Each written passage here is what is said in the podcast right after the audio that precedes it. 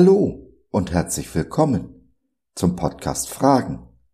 Heute mit der Rubrik Kurz gefasst, ein Thema in etwa fünf Minuten.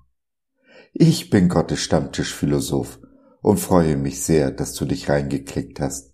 Schön, dass du dabei bist. Wenn in der Bibel von Dunkelheit die Rede ist, ist nicht immer das oder der Böse gemeint, sondern oft eine allzu menschliche Eigenschaft. Die Ignoranz.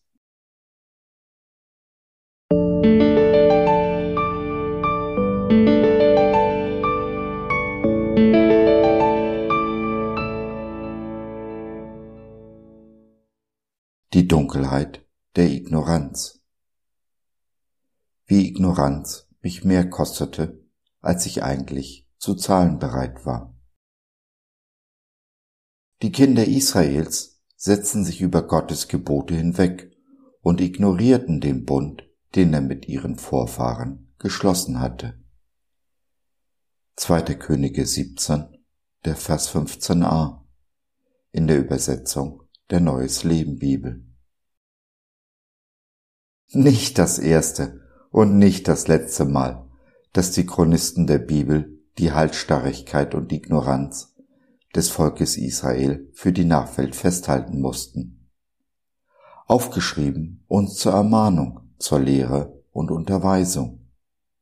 Wenn wir denn daraus lernen wollen. Ich habe Jahre gebraucht zu lernen. Leider nicht aus Gottes Wort, sondern schmerzlich am eigenen Leib.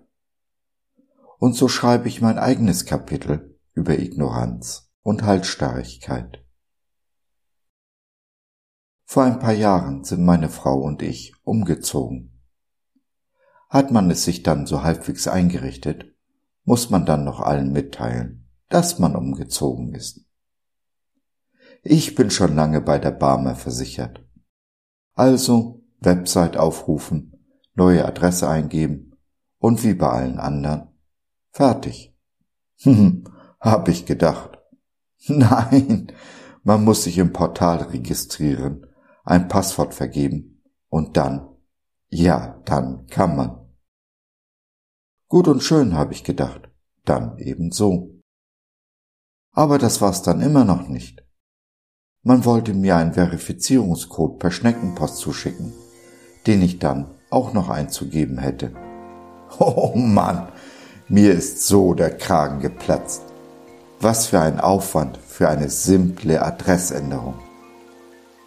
Völlig entnervt habe ich das Laptop zugeklappt, mit meinem Frust meiner Frau den Abend verdorben und nichts mehr unternommen. Aber, wie wir alle wissen, nichts wird besser, wenn man es ignoriert. Einige Zeit später hat mich meine Frau verlassen und ich musste wieder umziehen. Nun aber musste ich der Barmer meine neue Adresse mitteilen denn meine Versichertenkarte lief bald ab, so dachte ich zumindest. Und auf die bin ich als chronisch Kranker angewiesen.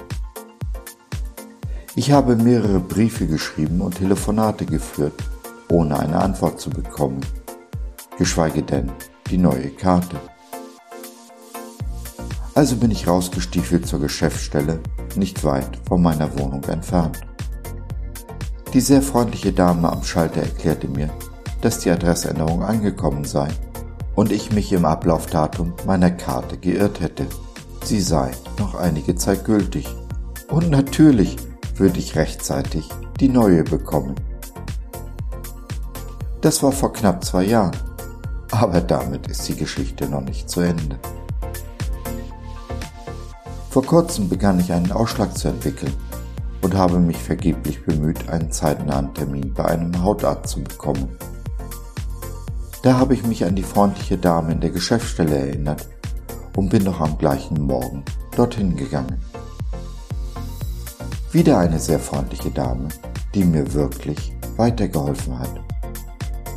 Zum Schluss gab sie mir noch den Tipp mit der App.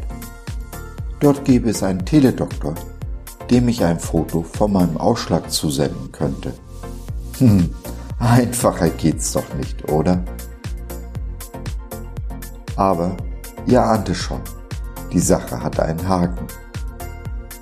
Ja, genau, man muss im Portal registriert sein. Oh Mann, das war gleich das Erste, was ich, als ich zu Hause ankam, in Angriff genommen habe. Und so hat mich ein simpler Vorgang, der dank der Schneckenpost ein paar Tage dauert, Jahre gekostet. Zeiten der Sorge, der unnützen Briefe und Telefongespräche. Es hätte alles so einfach sein können. Wenn, ja wenn ich nicht so ignorant gewesen wäre. Mein Dank an die freundlichen Menschen in der Geschäftsstelle, am Telefon und diejenigen, die meine umfangreiche Patientenakte im Griff haben. Und dies alles, obwohl ich der Kasse sicherlich schon mehr gekostet habe, als ich in meinem Leben eingezahlt habe. Danke. PS. Als ich begann, meine Hände mit Feuchtigkeitsbalsam zu behandeln, begann der Ausschlag zurückzugehen und ist heute fast vollständig verschwunden. Etwas, was eine Frau zuerst getan hätte, habe ich zum Schluss getan.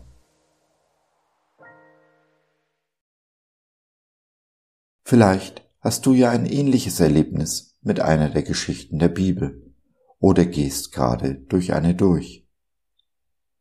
Dann nimm doch Kontakt mit uns auf oder nutze unser Info- und Seelsorgetelefon.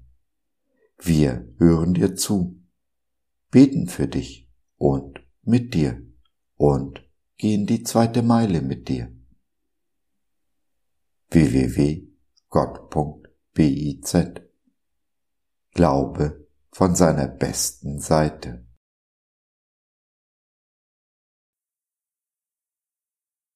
So, das war's für heute. Danke für deine Zeit. Wir freuen uns, dass du dabei warst und hoffen, wir konnten deinen Geist ein wenig anregen.